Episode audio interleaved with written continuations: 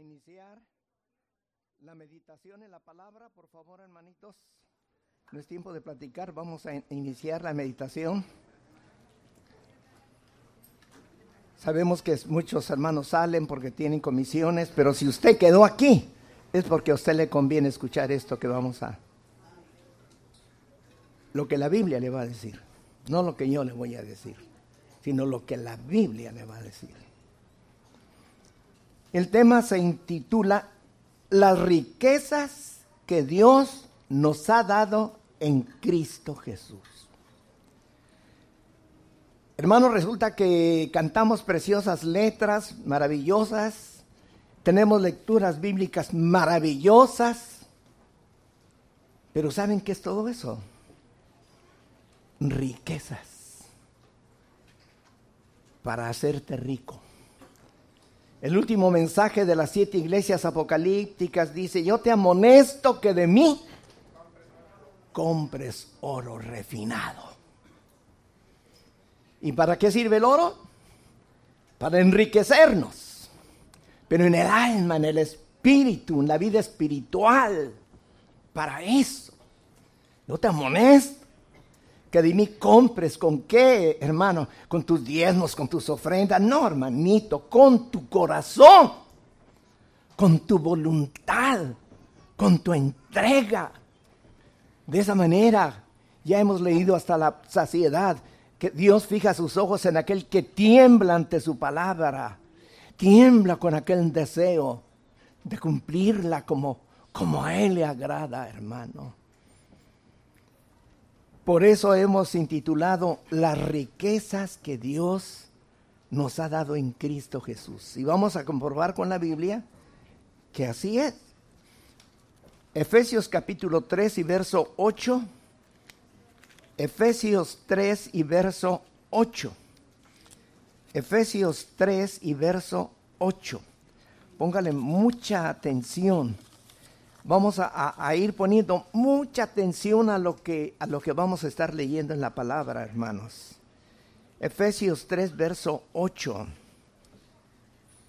A mí, dice Pablo, que soy menos que el más pequeño, se rebaja hasta lo máximo. Soy menos que el más pequeño de todos los santos. A mí se me ha concedido esta gracia. Miren cuál gracia. Anunciar a los gentiles. Escuche, léalo. Las inescrutables riquezas de Cristo. Qué pasaje, ¿verdad? No simplemente la buena nueva, este, ya eres salvo en Cristo, por gracia, amén, gloria a Dios. Pero hermano, eso no es solo una cantaleta. No es una sola repetición, son riquezas de las cuales tú debes posesionarte, hacerte rico, sentirte rico en el espíritu, ya no en la carne, con Cristo estoy juntamente crucificado. Dice, hiero esta carne, la golpeo, la sujeto, por eso uno de los frutos del Espíritu Santo es dominio propio. Hermano, tenemos que hablar términos de éxito espiritual. No, hermano, soy descendiente de Adán y de Eva, una naturaleza caída, somos unos desgraciados. Eso debes decirlo en el mundo, pero no cuando ya eres discípulo de Cristo, hermano. Tenemos que cambiar el lenguaje, pero no simplemente cambiarlo por cambiarlo, no rectificarlo, porque es una realidad como enseguida lo vamos a leer. Pero vamos a ir adelante, hermano. ¿Cuáles son esas riquezas? Pues hermano, para, para sentir la riqueza, tú tienes que haber sido pobre, ¿cierto? Tú tienes que haber nacido paupérrimo. Para ahora que tienes riqueza, qué bárbaro, yo estaba en la pura miseria, en la lipidia. Ahora tengo millones en el banco, tengo industrias, tengo capital, etcétera. Bueno, eres archimillonario. Qué diferencia cuando vivías en uno de los barrios más pobres, sucios, donde había delincuentes. Pues vamos a ver ese aspecto espiritual, hermano. Y quiero que, que, hermano, de acuerdo a la sinceridad que tú tienes delante de Dios, reconozcas que eso fuiste tú. Especialmente los que no nacieron en la iglesia, en el Evangelio. Los que venimos del mundo. Los que venimos de eh, eh, haber roto las cadenas, Cristo Jesús rompió esas cadenas, nos sacó de las tinieblas a su luz admirable y nos enriqueció. A esos. El que nació en la iglesia, dichoso porque eres virgen si permaneces hasta que venga el Señor firme en Cristo, eres de los vírgenes, de los como los 144 mil que son vírgenes, dichoso. No, no te sientas menos, en ningún momento, al contrario, dichoso que no fuiste idólatra, que no estuviste bajo las cadenas satánicas. Dichoso tú. Pero debes apreciarlo. Debes decirle, gracias Padre, que, que me has hecho virgen en la fe. Porque nací ya dentro de la cuna evangélica con mis padres que me trajeron a este mundo físicamente hablando. Dichoso tú. Pero tú y yo que nacimos en el mundo, en la idolatría, en las tinieblas, con el diablo mismo, pues tenemos que reconocer. Ahora, aquí mismo en Efesios capítulo 2, ahora la pregunta es, versículo 1, dice Efesios 2, 1, fíjate qué es estar muerto. Dice Efesios 2, 1, y él nos dio vida. Algunas versiones no tienen esa expresión, pero cambia la fraseología. Dice, a vosotros que estabais muertos en dos cosas, en vuestros delitos y pecados. ¿Por qué no solo pecados? ¿Por qué delitos? No está simplemente por demás, hermano. Pero, ¿qué es estar muerto? Pues en primer lugar, dice aquí el pasaje, en vuestros delitos. ¿Qué es un delito, hermanos? Delito es una falta, un error, por ignorancia o por descuido. Pero te voy a poner el ejemplo. Porque aquí dice muerto en delitos. Entonces los delitos también matan. Aunque sean ofensas aunque sean errores, aunque sean faltas, por ignorancia o por descuido. Te voy a poner un ejemplo. No necesitas tener un revólver o un cuchillo, un machete para matar a otra persona. No lo necesitas. ¿Qué necesitas para matar a una persona? Odio. Empezás con el resentimiento, con la aversión a esa persona y, te va aumentando y llega el momento en que tú odias a esa persona. Dice que el que odia a su hermano es homicida. Y aquel no mata una mosca de tranquilo, es muy educado, ¿verdad? Muy decente, no es vulgar. ¿Quién? No, si ese señor no mata ni una mosca, según tú. Pero está cometiendo un delito de aborrecer. Es un simple ejemplo, hermano, para que veas lo que es un delito. Parece insignificante, ten cuidado. Bueno, los que estuvimos en el mundo tuvimos delitos, así. Por ejemplo, en mi caso, delito, yo inmediatamente decía a ese tipo, ese tipo yo me lo quedo ya saben un delito. Una ignorancia, no, no le pegué, gloria a Dios, nunca le pegué el tiro, pero no me faltaron ganas. Es un delito, nunca lo maté, nunca le aventé la bala, pero en mi mente y corazón estaba, en cualquier momento, nomás se me, se me venga. Ese es un delito, hermanos. No, nadie me puede acusar de, de asesino, pero en mi mente y corazón yo estaba asesinando un delito muertos en delitos. Y luego agrega, y en pecados.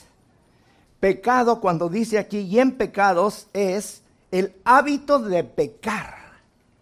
O sea, de tirar el tiro.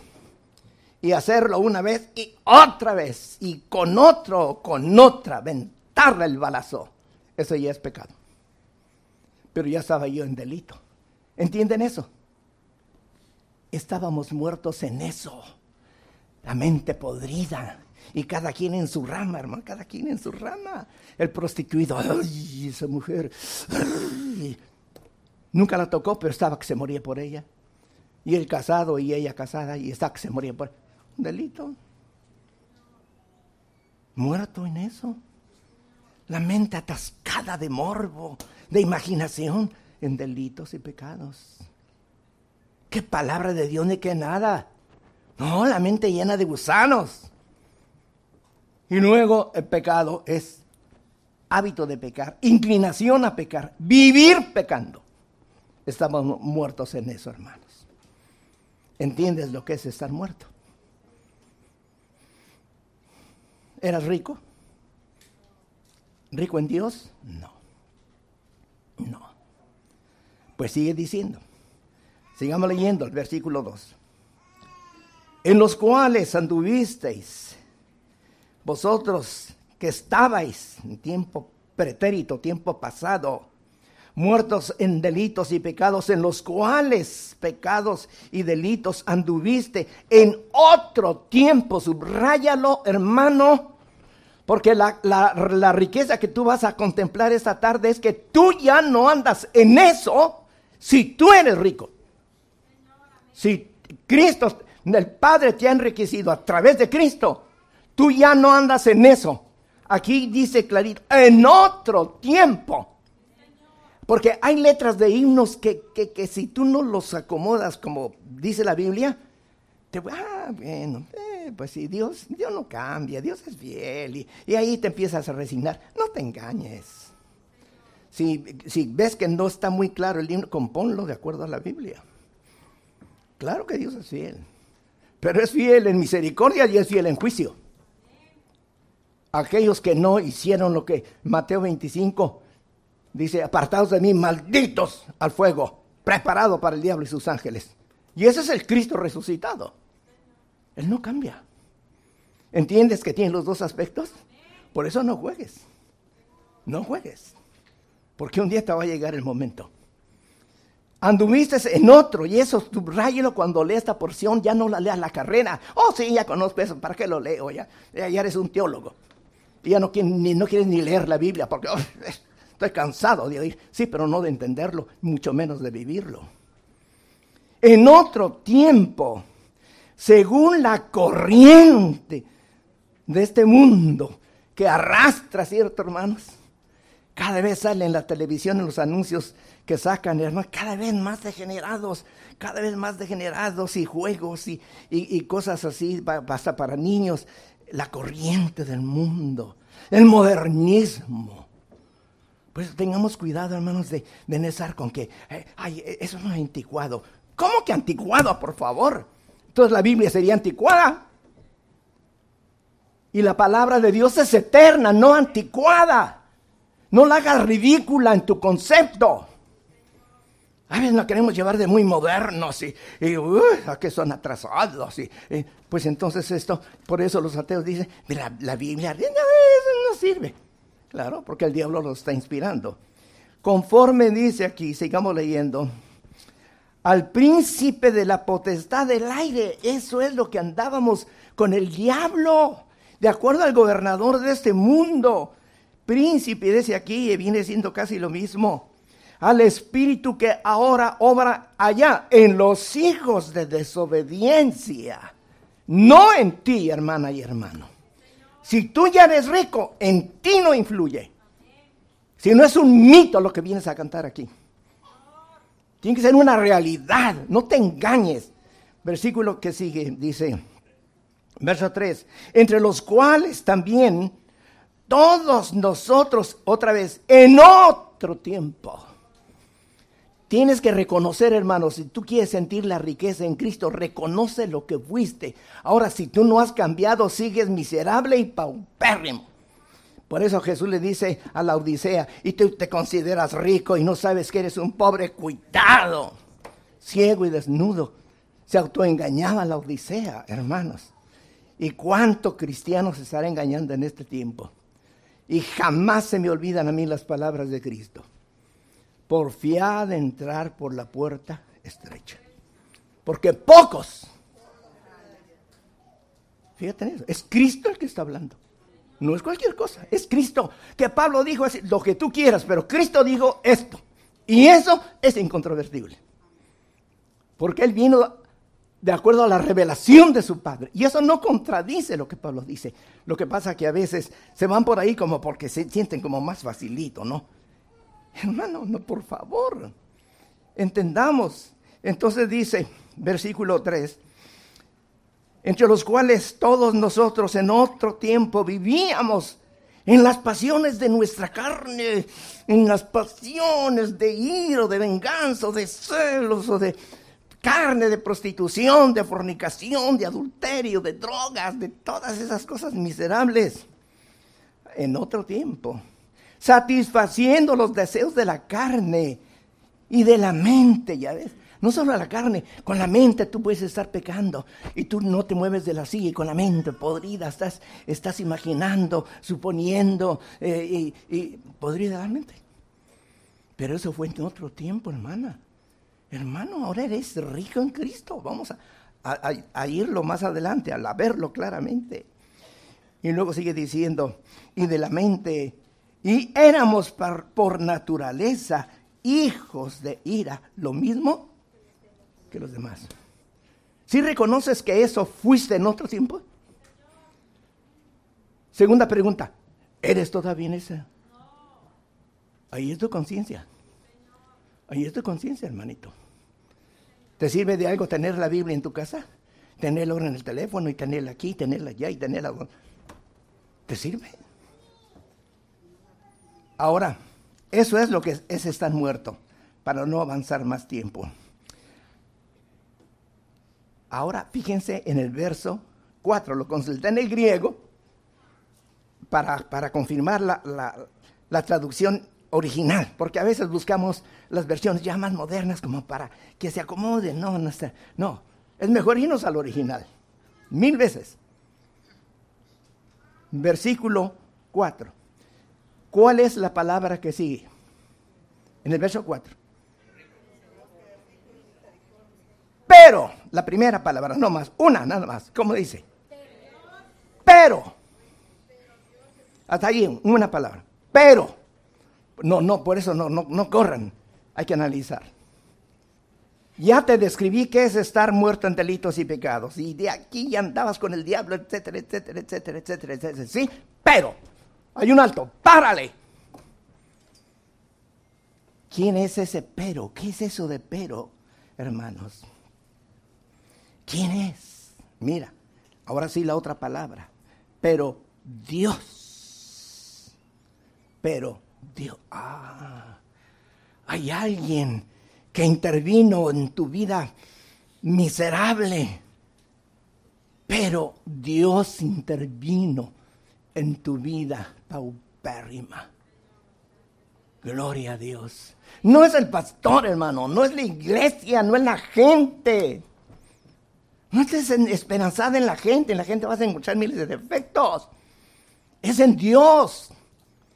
Pero Dios, entonces, Dios es ese alguien que cambia nuestra lastimosa condición del ayer. Pero, qué lindo, ¿verdad? Eso fuiste, pero Dios. Ah, hay alguien que intervino. Y como cantábamos ahorita, el que está en mí, y me encantó esa parte que dice, el que está en mí es más poderoso que el que está en el mundo. Eso sí está precioso. El que está en mí. No, pero Dios es mayor. No, pero de sobra, ¿no? Pero en ti, si está Dios en ti, es más poderoso en ti Dios que el diablo. ¿Comprenden eso, hermano? Saboreenlo.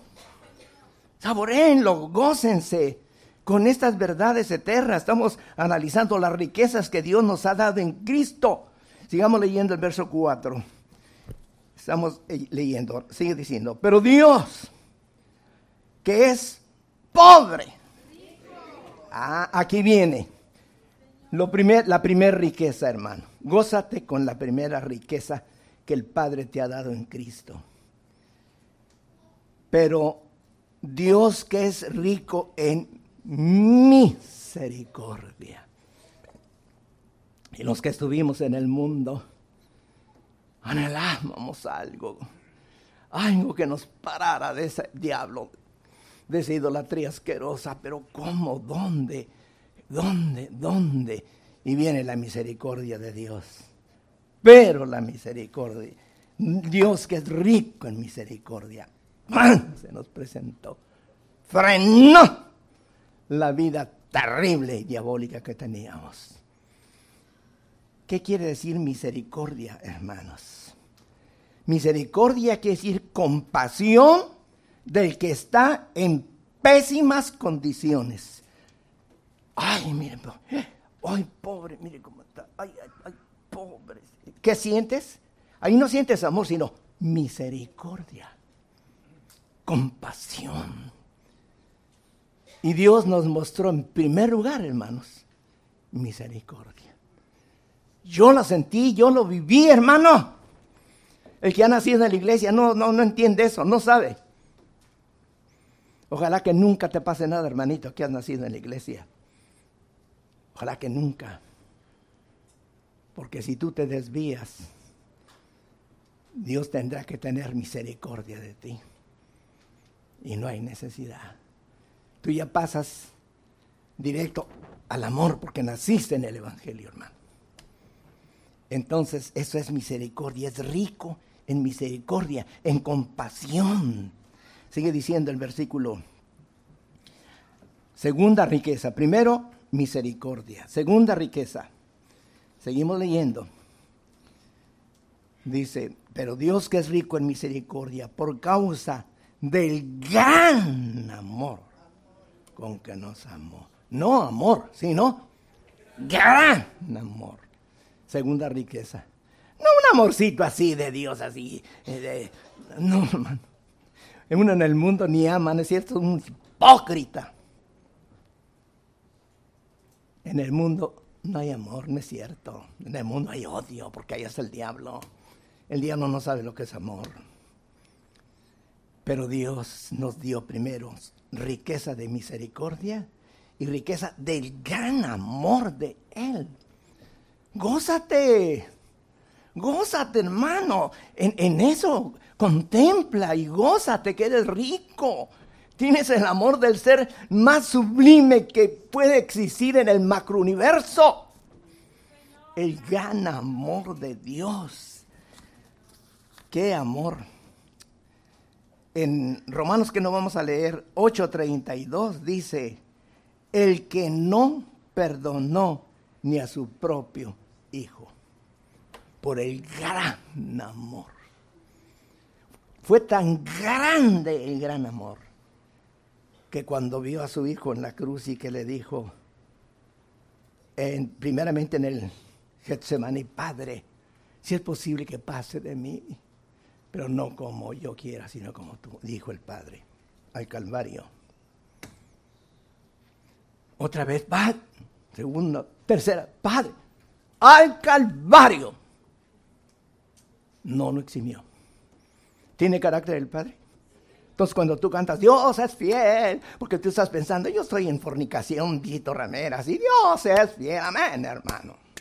Y aquí vengo como si nada. No, por favor, no juegues, no te engañes. A Dios no lo vas a engañar. Ah, Él es fiel, el Padre no lo eximió, no lo perdonó. Y estando en la cruz, Padre, Eloí, Eloí, lama Shabbatani. Dios mío, Dios mío, ¿por qué me has desamparado? Porque ese fue el plan. Punto. Ese es Dios. ¿No les gusta? A mí me encanta Dios. Porque es firme. No es un juguete que se tuerce y que lo vas a hacer como tú quieras. Por favor. Deja de ser un niñito chiquito. Digo, sí, era mi mamá. Ya no juego. Y así está. Sí juega el cristiano, ya no juega el cristiano. Y hizo un montón de enojos, un montón de ridículos, por favor. Ya somos mayorcitos en el conocimiento, hermanos. ¿De qué sirve tanto oír y oír y siempre estancados, mediocres y resentidos y a ver quién me cuenta un chisme para, para desanimarme y, y hacer guerra y meter cizaña? ¿En qué estás? No estás en la riqueza de Dios, por favor. Tercera riqueza. Seguimos leyendo. Versículo 5. Aun cuando estábamos muertos en nuestros delitos y pecados, decía ya antes, nos dio qué cosa? Nos dio vida, pero no aislado, nos dio vida juntamente con, nos dio vida juntamente con su Hijo, que es la vida. Él fue el que creó el universo y lo sustenta como verbo. Y luego se hace hombre, hermanos, y sufre vilipendios y entrega su vida, hermanos, y ahora resucita glorioso. Él volvió a la vida. Y nosotros hemos aceptado al Cristo martirizado y crucificado y resucitado y glorioso. ¿No vamos a tener vida con ese Cristo? ¿O es un mito? ¿O estamos jugando? Yo me sentiría el hombre más miserable, hermano. Yo me sentiría un desgraciado, perdón. Pero no es una grosería, es grosería. Yo me sentiría el hombre más bien, más miserable. En vida, vida. Es la tercera riqueza, vida, pero juntamente con Cristo. No mi vida y yo hago lo que quiero, y yo, y yo, y yo, y yo. No, vida junto con Cristo, pegado a Cristo para ser, como dice nuestro cuadernito trimestral, hasta la saciedad, uno solo con Cristo, semejante a Cristo. Eso es riqueza. Estás enriquecido. Cuarta riqueza. Sigue leyendo, por favor. Sigue diciendo, nos dio vida juntamente con Cristo. En esta versión está entre paréntesis, pero en el griego no. Por gracia esa es la cuarta riqueza, su gracia. Por gracia. Por gracia. Gracia de Dios. Por gracia de Dios, hermanos. Por gracia habéis sido salvos. ¿Qué quiere decir gracia? Gracia quiere decir benevolencia inmerecida que Él exhibe al salvarnos del pecado. Benevolencia inmerecida. ¿Merecíamos nosotros? ¿Merecía yo que el Padre me diera vida en Cristo, siendo yo que pude haber sido un matón, de esos matones que tú, has oído en el mundo? Yo pude haber sido de esos. Y si yo hubiera sido un prostituido, también te lo diría, que yo eh, era un prostituido asqueroso con rameras. Pero no fue ese mi camino, fue el otro, peor, ¿no? ¿no? Porque el que se mete con ramera pues, es un sucio allí mundo sexual y desde ahí se hunde cada vez que se mete con una ramera. Pero no mata a nadie. Yo no. Yo pude haber matado a mucha gente. Gracia recibí. Benevolencia inmerecida. ¿No es una riqueza? ¿No es para guardarla y apreciarla? o darle un puntapié. Y, ¿Qué es eso? No ha entendido nada. Está aventando como que si le hubieran dado joyas y piedras preciosas y agar, ah, esta esmeralda, ah, este rubí, ah, y, y, y se va quedando en la miseria. Y nadie va a aventar joyas y oro y, plata, pero lo espiritual sí lo avienta, lo desprecia. ¿Por qué? Porque tiene un ego tan grande que no lo deja ver otra cosa más que su yo. Por eso Cristo dijo, niégate a ti mismo. Bájate, que estás muy elevado, tú mismo te inflaste y es un globo que estás allá. Bájate. Niégate a ti mismo. Y ahora sí, toma tu cruz, que, te, que, te, que sientas el peso y vamos, sígueme. ¿No es eso hermoso? ¿No es eso una riqueza, hermanos? O tú lo sientes como una carga. Uy, es que difícil es ser evangélico. Uy, no, yo no aguanto, yo mejor me retiro. Hermano, nunca entendiste nada.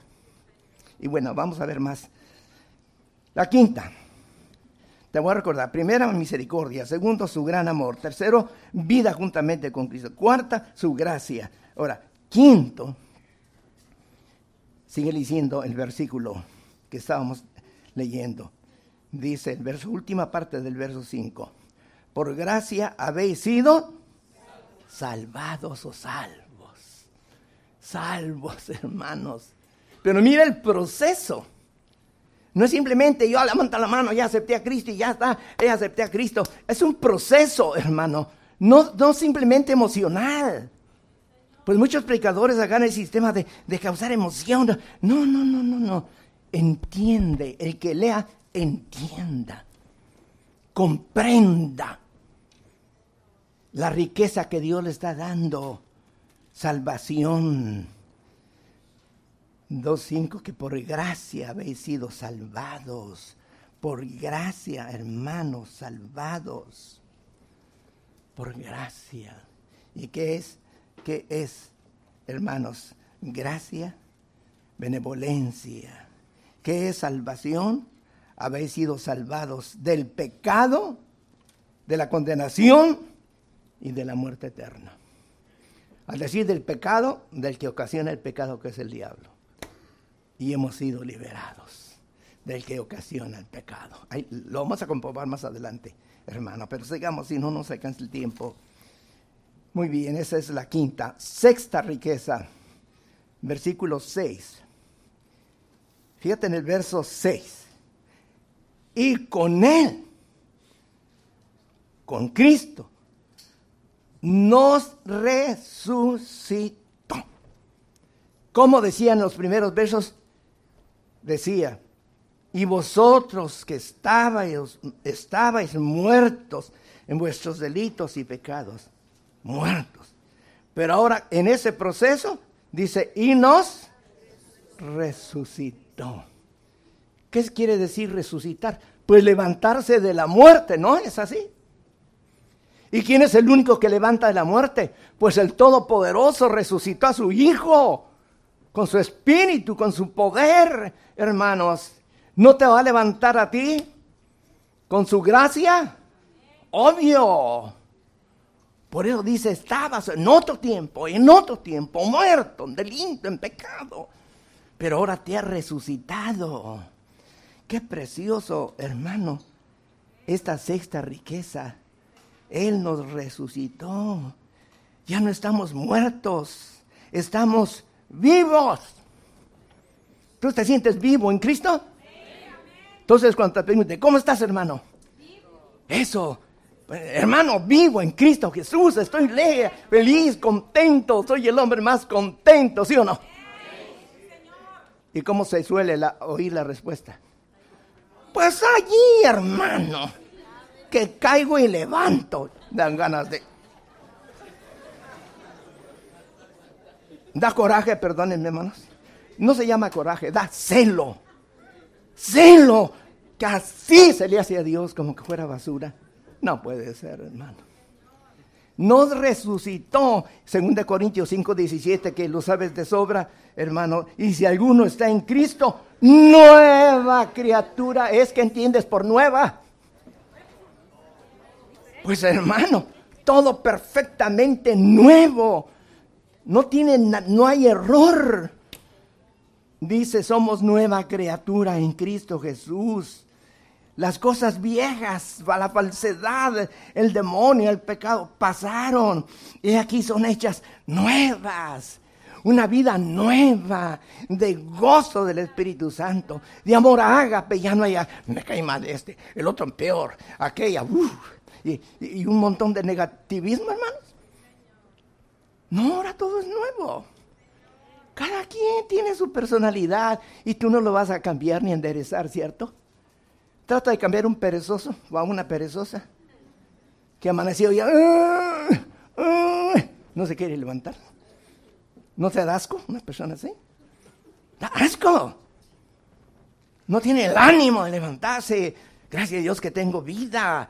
Hay sol o está lloviendo, lo que sea, o la nieve vida, ¿no es cierto? Hermanos, estamos en nueva vida porque Él nos resucitó espiritualmente hablando. Hermano, yo ya no cargo el revólver. Cargaba el revólver y por aquella las moscas, una daga aquí. Y, y fíjense cómo era. Mano limpia, cuchillo, o, nos agarramos a balazos, como quieres. Había que ser legal también hasta, hasta en eso, ¿cierto? Cuando iba a agarrar balazos un poco, que no se cargaba revólver. Pero si cargaba, pues, órale. Que carga cuchillo, pues yo también. Entrale. Hermano limpio, pues vente, pues. Yo soy muy chiquito, pero espérate una pata que te va a meter, vas a ver. Perdonen, hermano. Pero ese era yo, hermanos. Ahora no, lo que hago es correr, hermano, porque ya no le pito que, que se me atraviesa porque le pito, saca aquí un revólver y me un balazo. Lo que te vaya bien, hermano. ¿eh?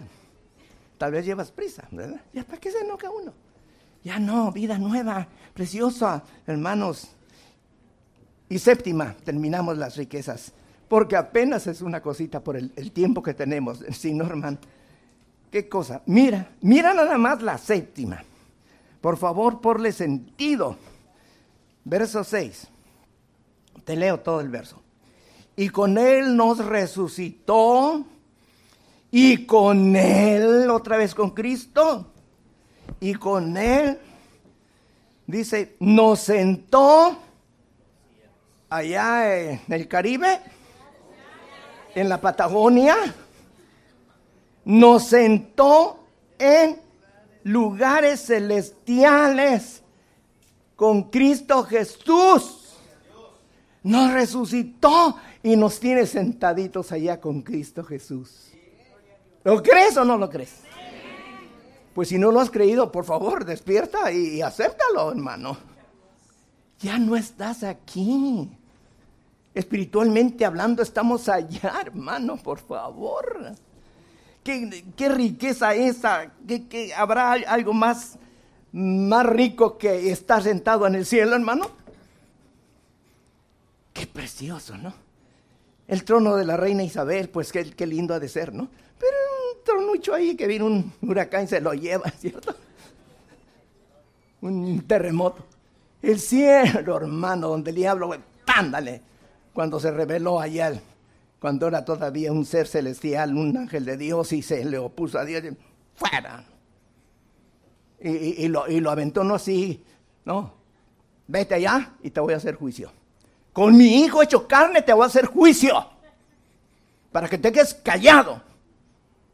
Su hijo se hizo carne, para hacerle juicio al diablo. ¿No es ese Dios perfecto? ¿Te das cuenta del Dios que tienes? Y entonces, ¿qué demanda de ti? ¿Perfección o, qué espíritu te da? ¿No dice que te da un espíritu de poder? ¿Sí o no? ¿Y qué es poder? Pues se conecta un, en alta tensión un cable de no sé cuántos, lo que se llama, y se me olvidó, amperios o no sé qué. Conéctalo y, y luego agárralo. ¿Por qué? Porque es alta tensión. Eso pues un pequeño ejemplo. Imagínate el poder que tú recibes. Ya cambiemos de lenguaje, hermano. Y yo invito a estos que cantan, hermanitos, y que tocan, inventen himnos. Invéntenlos, por favor. Si yo quisiera tocar eh, eh, notas, pero nomás eso no se me dio. Y ya estar cantando lo mismo y a veces medio raros ahí los himnos. No, hermano que sea real, pero adelante, porque si no. Muy bien, seguimos. Pregunta. Ahora, ahora fíjate lo que te voy a preguntar. Fíjate. ¿Cómo es posible permanecer y disfrutar tanta riqueza divina en este tiempo en que somos carne y hueso? ¿Cómo? Te voy a repetir otra, porque a veces uno habla y aquel estaba, se fue por aquí. Ay, ¿qué dijo el hermano? ¿Qué dijo? ¿Qué? Por andar ahí con la mente volando. Escucha la pregunta. ¿Cómo es posible permanecer y disfrutar tanta riqueza divina en este tiempo en que somos carne y hueso? ¿Cómo? Respuesta. Y ahorita lo comprobamos con la Biblia. Por la riqueza, primero, de sus bendiciones, que vas a ver ahorita, de su protección, que también lo vas a ver en la Biblia, y de sus promesas, cuatro, el tercero, y de su herencia. Cuatro cosas por el tiempo, porque no alcanza más, pero es suficiente. Ahora leámosla en la Biblia. Ahora comprobémosla. Riqueza de su bendición. ¿Tú sabes cuántas bendiciones te ha dado Dios? Pues sí, hermano, a mí me subieron el salario. Bueno, gracias a Dios, que está bien. Puede comprar mi casa, qué bueno. Puede comprar un carro último modelo, qué bueno. ¿Esas son las riquezas? Pues eso lo logra cualquiera que trabaja honradamente, ¿cierto? Pues se felicita, ¿por qué no? Y no nos va a dar envidia, al contrario, disfruta. Efesios 1.3. Efesios 1.3. Efesios 1.3. Dice la letra. Efesios 1.3. Bendito sea el Dios y Padre de nuestro Señor Jesucristo, que nos ha bendecido con una bendición. ¿Con una? Con toda bendición material o espiritual. Con toda bendición espiritual aquí en la tierra, no, en los lugares celestiales en Cristo.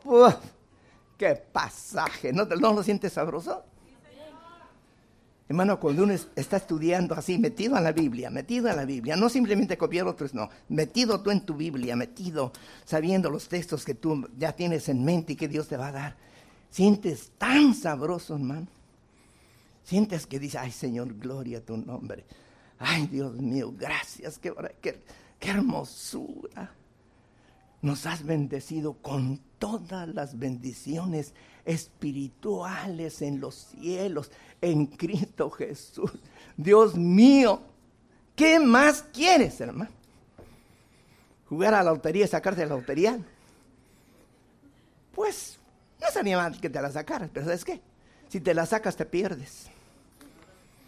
Y si no sabes manejarte, te vienen y te roban y te mueres y te tuerces.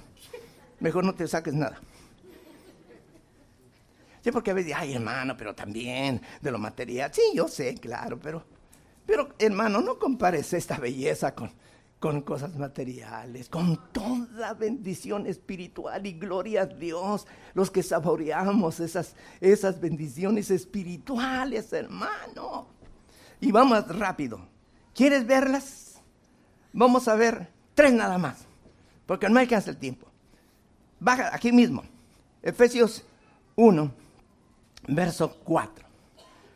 Primer bendición espiritual en los cielos con Cristo. 1.4. Según nos escogió en Él, primera bendición. ¿Qué eres tú? Un escogido.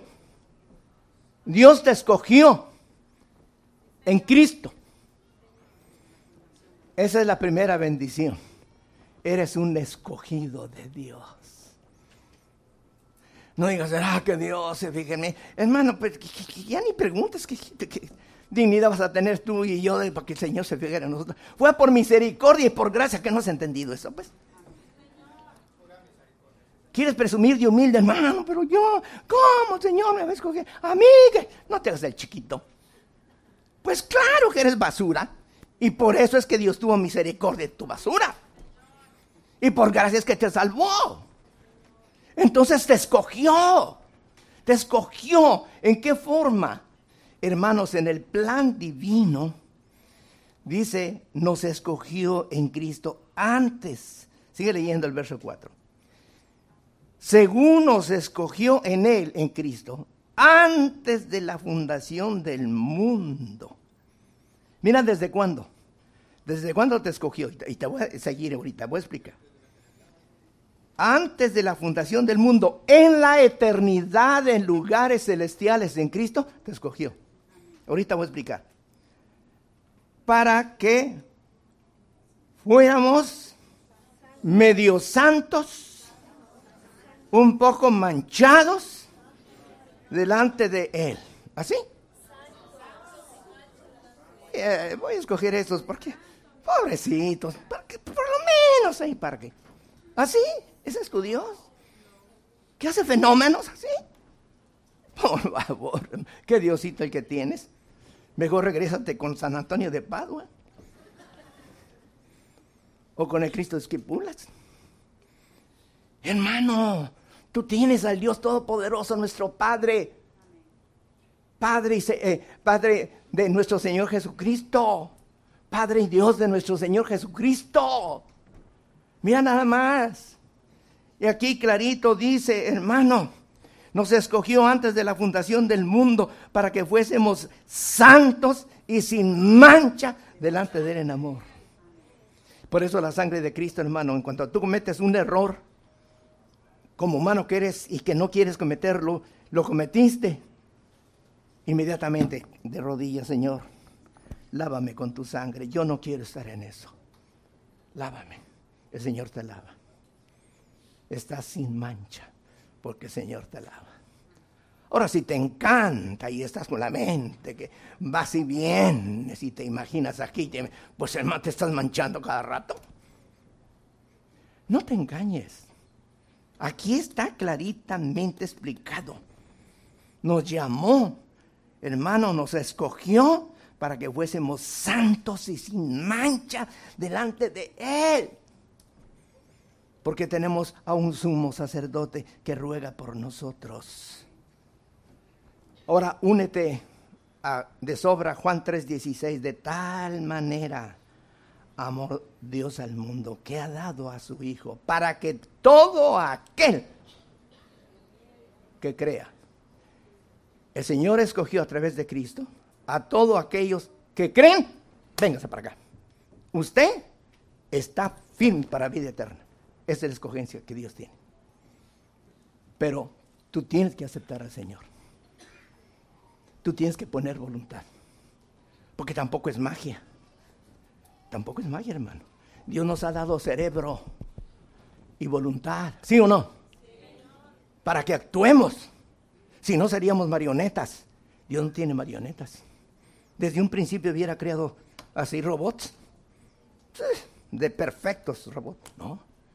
Él crió a su imagen y semejanza y Dios es independiente y a ti te es independiente. Tú vas a escoger lo que tú quieras. Y no inventes nada porque allá está el de arriba. ¿Qué es a lo que tú te inclinas? Allá está el de arriba. Y él sabe inmediatamente cuando has escogido algo negativo. Pero hermano, volvamos al principio.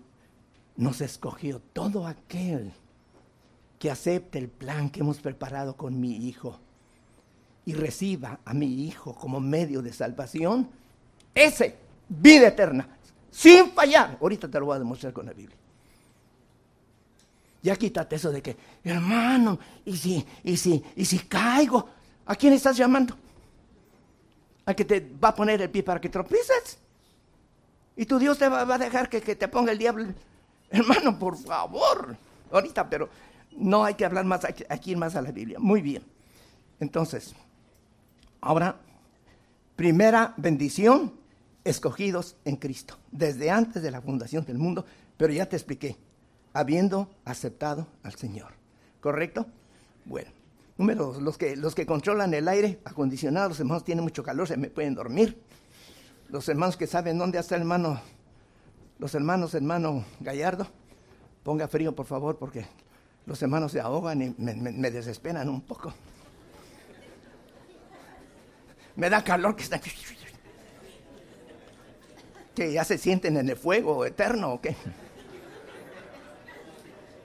Segunda bendición, Efesios 1.5, rápido, Efesios 1.5. Efesios 1.5. Lo primero fue escogidos, ¿correcto? Muy bien. 1.5. Nos predestinó. Segunda bendición. Primero escogidos y ahora predestinados. Ya está preparado el destino para que el Señor lo haya escogido. ¿Te fijas que todo está aislado? Por eso no hay pierde. No dudes. No mezcles confusión. Por favor. Ya, madura. Nos predestinó, mira, para adopción como hijos. Para, para sí, para Él. Mediante Jesucristo. Conforme al beneplácito de su voluntad. Pasaje. No te deleitas en este pasaje que, que acabamos de leer. Ya estás predestinado. ¿En qué vas a servirle al Señor? Entonces, primera bendición, escogido. Ya vimos, interviene tu fe. Ahora ya estás predestinado. Perfecto. Ya, ya fuiste escogido. Ya aplicaste fe. Muy bien. Ahora estás predestinado. Predestinado. Mira, seguimos leyendo el 5 y nos predestinó para adopción como hijos. Entramos a la familia de Dios para su, dice, para, para sí, mediante Jesucristo, conforme al beneplácito de su, de su voluntad. Y, ¿Y qué hay? ¿Qué más hay, hermano? Mira, sigue leyendo el verso 6. ¿Para qué estás predestinado? Ya, para ser adoptado hijo, ser parte de la familia. Verso 6, para alabanza de la gloria de su gracia que gratuitamente ha impartido sobre nosotros en el amado. Oh, hermano, estás predestinado para alabar al Señor. Cuando vengas aquí, alábalo, hermano, alábalo porque parece estás predestinado. Ya te dije, cuando vengas al culto, dile a tus hijos, hijos, Vamos a alabar al Señor. Vamos a adorar. Nunca se te ocurra decir, ay, ¿a qué hora es? Las seis. y tengo todavía mucha pereza. Y tu hijo oyendo. Otro ratito, mujer, durmamos otro ratito. Y tu hijo, tu hijo oyendo. Ah, así es la cosa, ok. Vienen ya de mala gana, arrastrando los pies. Ya después de que se alabó el Señor. Ah, ah ya, ahorita va a empezar la escuela. y la alabanza y la adoración, que no te importa. No has entendido. ¿Para qué estás predestinado? Y si vienes de mal humor, con la boca cerrada, el diablo te dice, cállese. Y te cae. Póngase a ver a ver qué error se encuentra y critique. A ver, dele. Mira que, mire el otro. Mira que acaba de entrar. Y mire cómo viene vestida. Y mire hermano, cómo te carga la falda. Y mire. ¿De qué te llena el diablo? De veneno te asfixia. Qué vergüenza, ¿verdad? Qué vergüenza. Hermano, por favor, para alabanza de su gracia, hermano. Y por última, la, la bendición. Fíjate bien, tercera bendición. Primero, escogidos. Segundo, predestinados. Y tercero, no, eso está dentro del segundo predestinados para ser de la familia, para alabanza de su gloria. El tercero, verso 13 y 14, porque tenemos que apurarnos, 13 y 14. Y en Él también, en Él es el Señor, en Él también vosotros, después de escuchar el mensaje de la verdad, el Evangelio de vuestra salvación, y habiendo creído, fuiste sellados, sellados en Él, dice, con el Espíritu Santo de la promesa, que nos dio como garantía de nuestra herencia, con miras a la redención de la posesión adquirida de Dios para alabanza de su gloria. hermano. Qué pasaje. ¿No lo sientes sabroso? Si tú no sientes sabroso, no sé qué sentirá sabroso. La novela de Don Quijote o qué. Gózate en la palabra. Ah, eso ya lo he leído. Ah, ah, ese ya ni lo busques. Eh, yo lo sé. Pero ¿qué sabes de qué? ¿Qué sabes? Demuéstralo con, la vida real. A ver, demuestra. No, te revisa. No, este pobre, este pobre ni, ni, ni ha entendido nada por el egote que tiene el ego, el yo, el yo y el yo y el yo. Niégate a ti mismo, toma tu cruz y sígueme. Entonces, hermanos, cuarta bendición, nos ha sellado con su espíritu. Y ahora, ¿qué es eso? ¿Qué es eso de sellado? Yo no veo ninguno que sea sellado. Y yo me busco un sello y tampoco lo encuentro. ¿Qué es ese sello? Lo sabes de sobra. Gálatas 5, los nueve frutos del Espíritu Santo. Te sella con realidades, hermano. Amor, ágape. Nadie te va a caer mal de aquí de la iglesia. Ni en tu trabajo, ni en la calle. Porque, pues así es esa persona. Por ejemplo, yo que soy latino innegable por mi estatura y mi color de, pues tanto de morenitos como de blancos, me miran como basura. Y digo, sí, soy basurita, no problema. Pero yo sé que en Cristo soy rico. Así que no me preocupa eso. Y si se cayó, soy primero en irlo a recoger, así me haya escupido. Porque esa es su estatura, ¿verdad? Es racista. Ahí está. qué? Yo no pierdo nada. Yo soy rico en Cristo, ¿cuál es el problema? ¿Entienden eso? Pero si tú empiezas que yo soy víctima del racismo, y, pues vives con un odio terrible que el diablo cada rato te infla y te infla y te infla. Con racismo. Entonces, hermanos, tener Espíritu Santo es tener los nueve frutos, florearlos. Demuestra amor, ágape, gozo del Espíritu Santo, paz de Cristo, paciencia, benevolencia, etcétera. Nueve frutos. Y el último, dominio propio. ¿Te puedes dominar? Dice, hermano, yo no aguanté, ya está bien. ¿Y qué pasó con el noveno? Pues lo mandé a volar por allá porque no aguanté. No, pues entonces, ¿cuál sello? Estamos sellados en realidad. ¿Y el otro? El don. Dios nos ha dado dones a través de su Espíritu. ¿Para qué? Para que trabajes, hermanito. Humanamente, pues aquel es abogado, el otro es doctor, el otro es filósofo, el otro eh, compone jardines, el otro es, eh, bueno, ganadero, y cada quien, ¿cierto? Y en lo que trabaja tiene capacidad para hacerlo. Claro, qué bueno, me ale, qué bonito, ¿verdad? Cuando vemos cómo trabajan tan bonito los que saben hacer las cosas, ¿no? Hasta maestros, no, no todos los maestros son buenos para enseñar, pero hay unos que... ¡eh! En matemáticas no podía yo, ni me acuerdo en qué grado, y, tengo que tomar clase extra porque yo no le entendí a esta señora. Llegó el maestro que nos...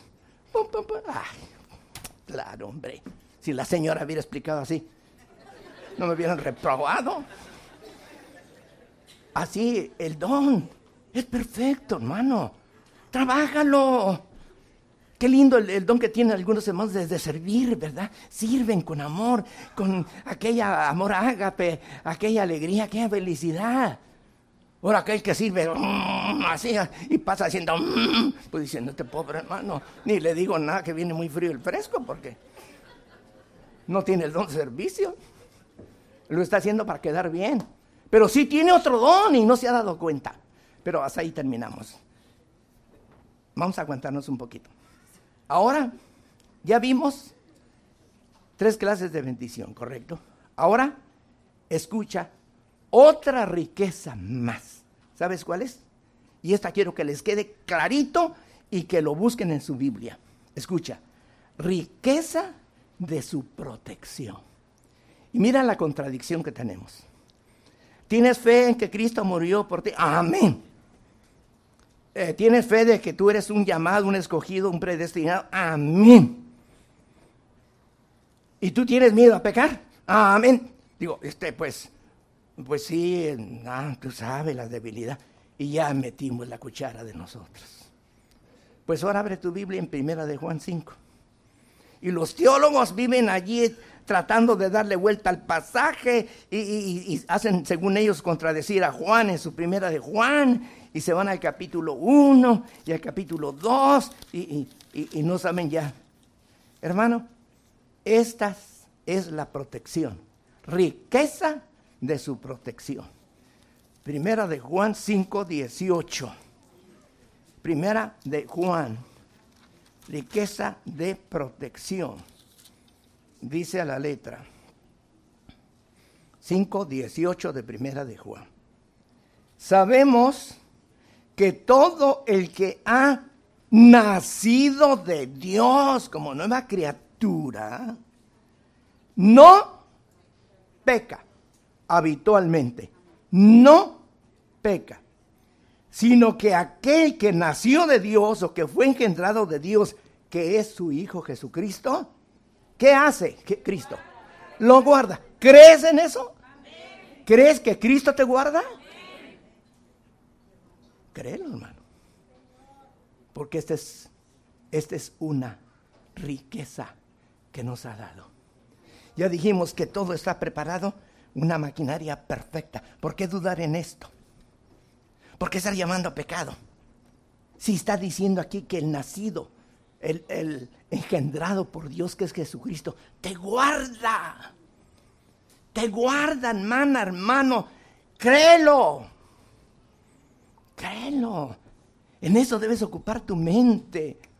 En las riquezas de su protección.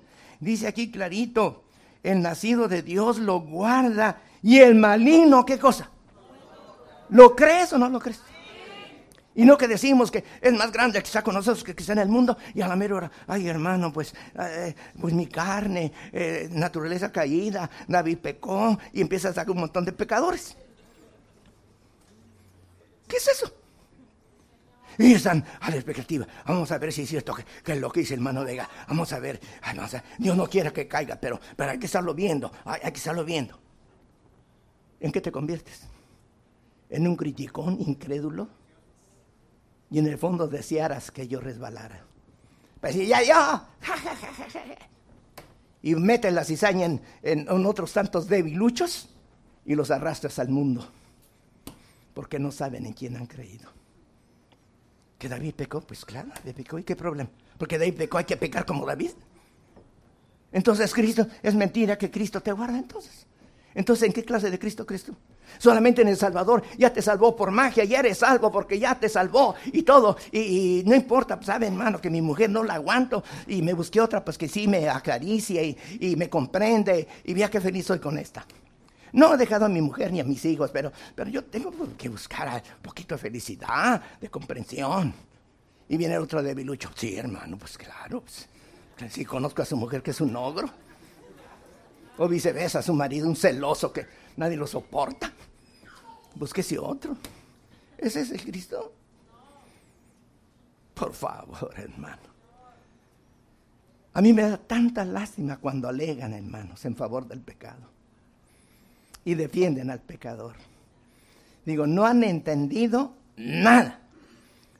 Aquí está la primera riqueza. Espero la hayan entendido. Ahora mira, segunda Tesalonicenses 3.3, rápido. Segunda Tesalonicenses 3.3. Segunda Tesalonicenses 3.3. Dice así, 3.3. Pero fiel es el Señor. Fíjate, fiel es el Señor.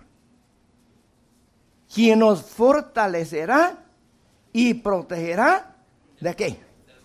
del mal. ¿Y quién ocasiona el mal? Satanás. ¿Y qué es lo que ocasiona todo lo malo? Todo lo perverso, todo lo sucio. Pero fiel es Dios para protegerte del mal. Amén. Y así ha sido, hermanos, en nuestra vida. No ha sido capacidad, no son las canas, no es la teología, hermano. Es la entrega el haberte conectado con el plan perfecto del Señor. Yo creo en este Dios y en este Cristo, hermano, en la vida diaria. Si tú no lo crees, hermano, vas a sufrir. Tarde o temprano el diablo va a intervenir, porque no crees en un Cristo poderoso. Tercera, mira Judas 24. Judas 24. Y nada más esta, pero hay muchísimos textos más, hermano. Pero el tiempo no es suficiente y nos faltan nada más ya dos cosas más y, vamos a tener un solo verso de cada cosa. Judas 24, mira lo que dice riqueza de protección. Judas 24, único capítulo. Y aquel que es poderoso, sí, para crear el macrouniverso, sí, pero también para qué? Para guardaros sin caída. ¿Sí es poderoso tu Dios para guardarte del pecado? ¿Sí o no? Así lo busques tú, el Señor te, te protege y dice, no seas tonto, vas por mal camino, apártese. Porque hay, hay gente, hay cristianos tercos, necios. Y ahí, ahí andan, ahí andan. Como aquellas ovejas que se apartan, ¿verdad? Y que el pastor tiene con la vara, ya no así acariciar. Ándale, mete un piquetazo a esa oveja terca. ¿Tú has sentido ese piquetazo? Aquí todos unas ovejitas preciosas. Acepta cuando tú has estado ahí de escandaloso y de rebelde. Pero llega el momento en que Dios dice, ¿no quieres? Entonces, andate. Ese es Dios. Y te lo puedo probar con la Biblia. En Crónicas dice, hasta que ya no hubo remedio, yo los estuve tolerando. Diez veces me han probado en el desierto. Ni uno entra. De los de 20 años para arriba, los que sacan espada, ni uno, excepto Josué y Caleb. Ese es Dios.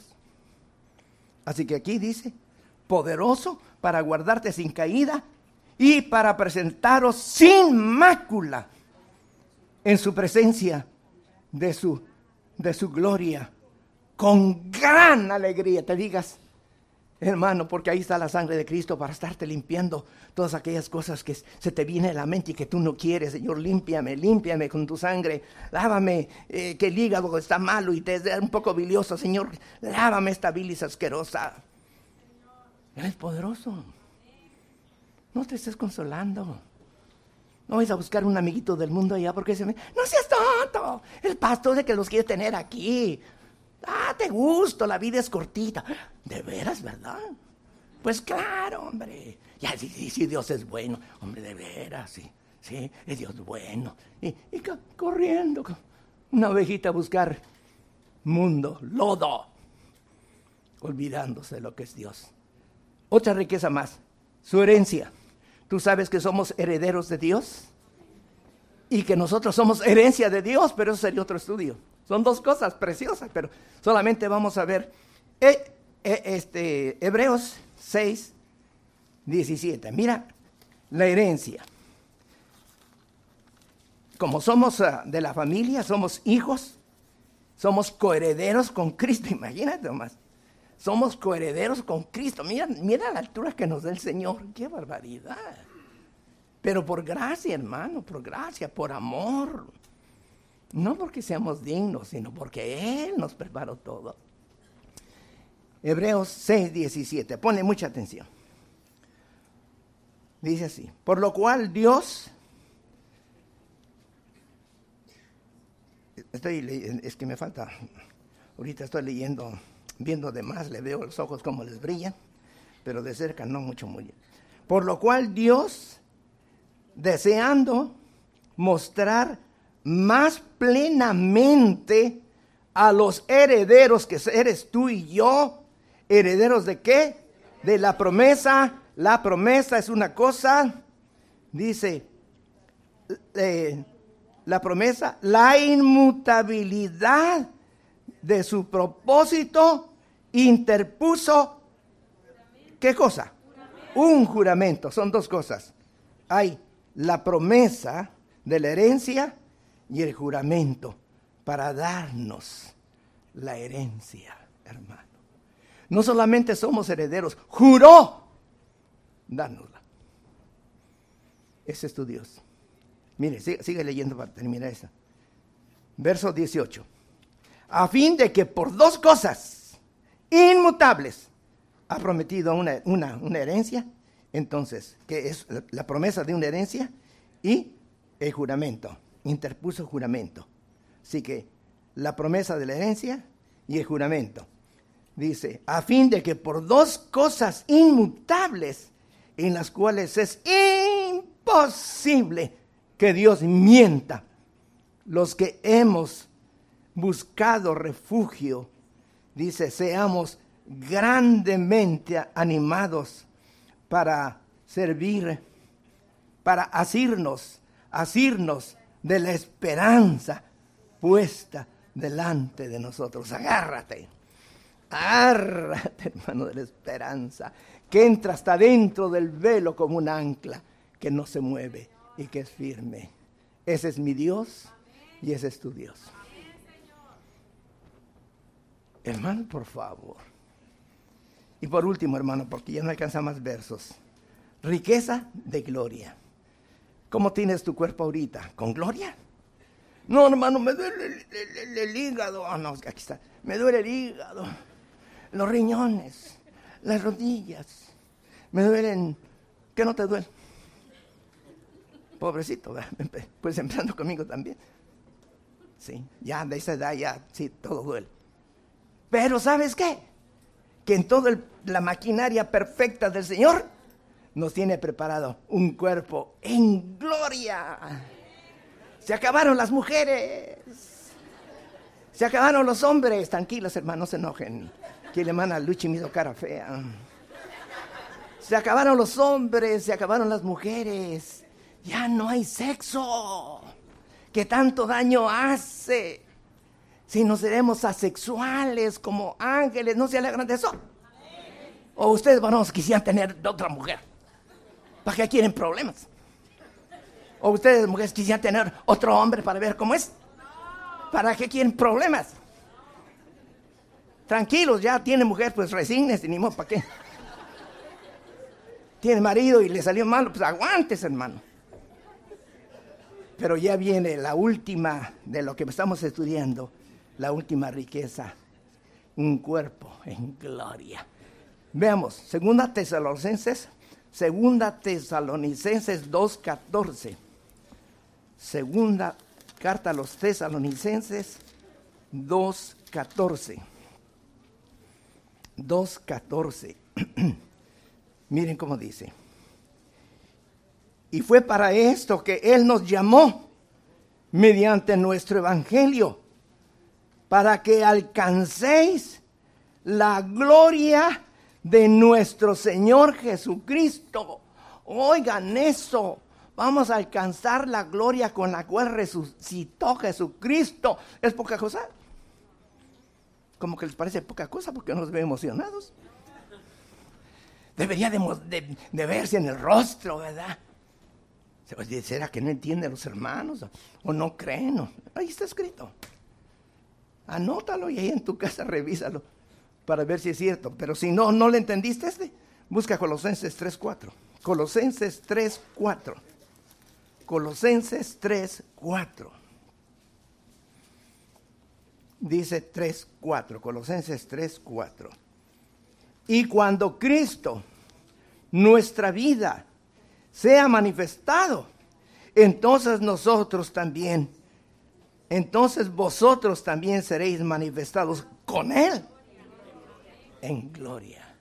La misma gloria con que resucitó Jesús a nuestro nivel, pero con esa misma gloria vamos a ser resucitados. Obvio, él, su hijo, pues con la gloria de lo que es el unigénito, ¿no? Pero con esa misma gloria. En nuestra estatura, sí, de discípulos, vamos a resucitar. Pues eso suele decir que, pues vas a ir a buscar a tu mamá, a ver si anda por allí, a ver si se salvó, a tu mujer no lo vas a buscar, pero a tu mamá sí. ¿no? O a tu marido tampoco. Déjate ya de estar buscando. Tú vas a resucitar en gloria y tu única meta gloriosa es ver la gloria del Hijo de Dios en el milenio por mil años y luego por la eternidad la gloria del Padre. Habrá que estar buscando a la esposa. Tranquila, cielo, no es que no te quiero, te quiero mucho. Pero el Señor dijo, hasta que te mueras nomás. Porque viene algo más grande, hermanos. Claro, ahorita fidelidad, amor, como Cristo amó a la iglesia. Claro, no crean que estoy inculcando mal. No, cuidado, hermanos, que yo les vi la cara algo así como arrogante. No. Ámala, como Cristo amó a la iglesia. Pero eso tiene un tope. Y al morir, se acabó. Se acabó el sexo. No más mujeres, no más hombres, ángeles seremos como ángeles de Dios. ¿No les parece bonito eso? Y con la gloria del Hijo de Dios, hermanos. Yo no sé si un poquito más grande que los ángeles que están allí, no sé, a lo mejor. Pero no, no vamos a decir, mira, mira, soy más grande que tú. No, ya no habrá eso de envidia ni nada de eso. Eso no va a existir. Hermanos, nos falta el tiempo, ¿cierto? Pero a mí me gusta respetar mucho el horario.